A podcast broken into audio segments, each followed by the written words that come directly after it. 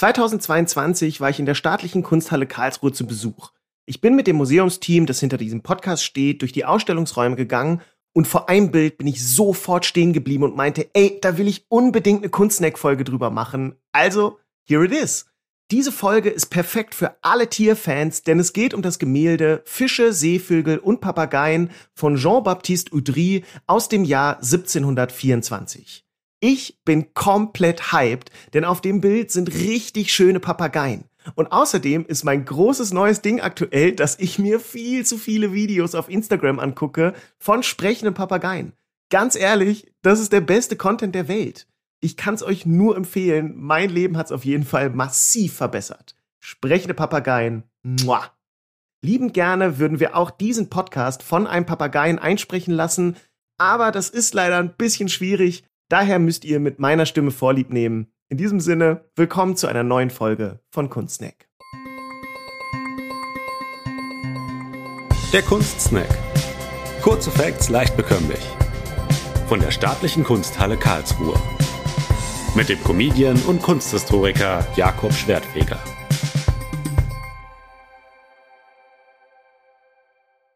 Das Problem an einem Kunstpodcast ist, dass man keine Bilder zeigen kann. Ich kann sie nur möglichst bildlich beschreiben. Aber es gibt ja die Show Notes in eurer Podcast-App. Und dort ist ein Link zur Abbildung des Kunstwerks, um das es heute geht. Schaut euch das gerne in Ruhe an. Jetzt aber direkt zu dem Gemälde Fische, Seevögel und Papageien von 1724. Erstmal muss man sagen, alles auf diesem Bild ist gestochen scharf gemalt. Der Titel Fische, Seevögel und Papageien sagt ja schon, dass wir es mit vielen Tieren zu tun haben und die sind so on point gemalt. Die Fische wirken richtig glitschig und die Federn der Vögel richtig fedrig. Was sehen wir alles? Arbeiten wir uns mal von unten nach oben vor.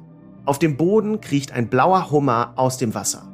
Daneben am Ufer steht ein Kormoran mit ausgestreckten Flügeln. Der Vogel scheint ziemlich aufgebracht. Verständlich. Denn über ihm auf einem Steinblock liegt ein ganzer Haufen Fische. Ein echtes Deluxe-Menü für diesen Kormoran. Wir sehen zwei Lachse, ein Aal, ein Neunauge, ein Katzenhai und eine Scholle. Klingt nach einer gehobenen Theke von Nordsee oder Gosch. Der Kormoran scheint das ähnlich zu sehen, denn er reckt seinen Schnabel in Richtung der Fische. Die Fische wiederum scheinen nicht alle tot zu sein. Einige winden sich umeinander, haben das Maul offen und schnappen und zucken im Todeskampf an der Luft. Über der Szene befindet sich eine Stange und darauf sitzen zwei Papageien. Die wiederum beugen sich zueinander, als würden sie sich gleich küssen.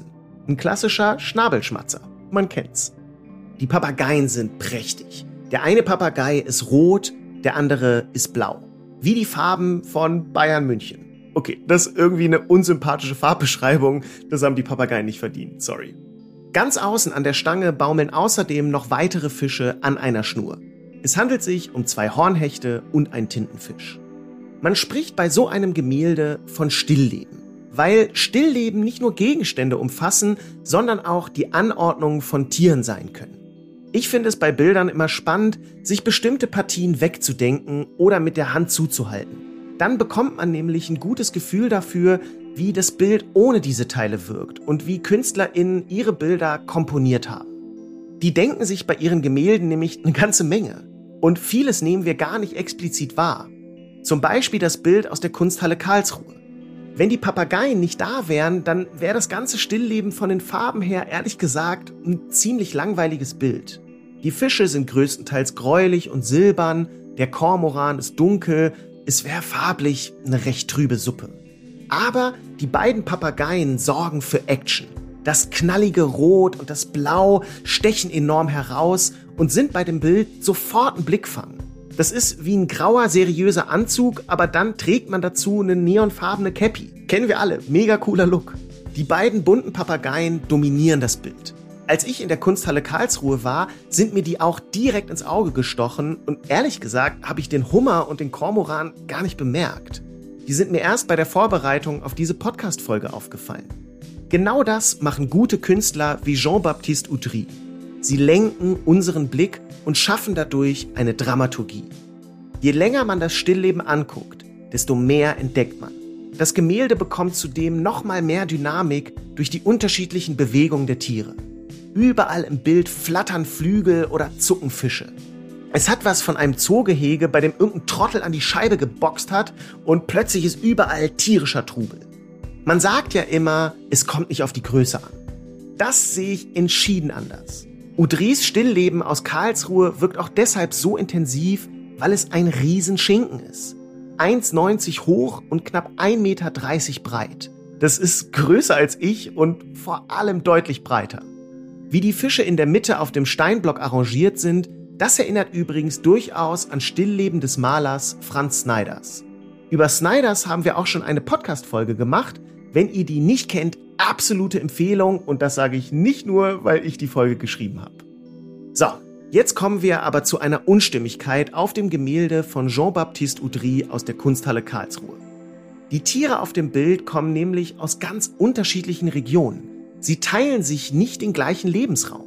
Manche stammen von der französischen Kanalküste, andere aus weiter Ferne. Einige der Fische hatte der Maler Udry selbst gesehen. Er war Franzose und viel da an der Küste unterwegs. Aber Papageien etwa waren in Frankreich dort nicht ursprünglich beheimatet. Diese Vögel wurden im 18. Jahrhundert nach Europa eingeführt. Zu dieser Zeit entsteht ein großes Interesse an fremden Tieren. Botanik und Zoologie beginnen sich als Wissenschaften zu entwickeln. Der Malerei kam bei all dem eine wichtige Funktion zu, und zwar die besonderen und neuartigen Tiere in Bildern festzuhalten. Es gab damals noch keine Fotografie und exotische Tiere starben oft schnell. Sie waren das Klima nicht gewöhnt und wurden häufig falsch gefüttert. Über fremde Tierarten gab es einfach noch nicht so viel Wissen. Für Künstler wie Udry bedeutete das eine besondere Herausforderung, denn die damaligen Maler waren so außergewöhnliche Tiere nicht gewohnt. Sie hatten keine Übung darin, die zu malen. Kühe, Schafe, Hunde oder von mir aus auch Ratten, klar, das gehörte zum Standardrepertoire. Aber so ein Papagei? Und dann bewegt er sich auch noch die ganze Zeit? Keine leichte Aufgabe als Künstler. Udry machte Studien von allen möglichen Tieren, die er zu Gesicht bekam. Aus denen setzte er dann sein Gemälde zusammen. Das Bild aus der Kunsthalle Karlsruhe ist also eine Art Tiertetris oder Papageienpuzzle. 1724 wurde Udry dann französischer Hofmaler. Es war eine Win-Win-Situation. Ludwig XV. hatte somit einen der besten Tiermaler in seinen Diensten und Udry konnte super viele Tiere studieren. Denn die königliche Menagerie, also ein Park mit Tiergehegen, war eine der reichsten Sammlungen exotischer Tiere. Hier konnte Udry komplett ausrasten.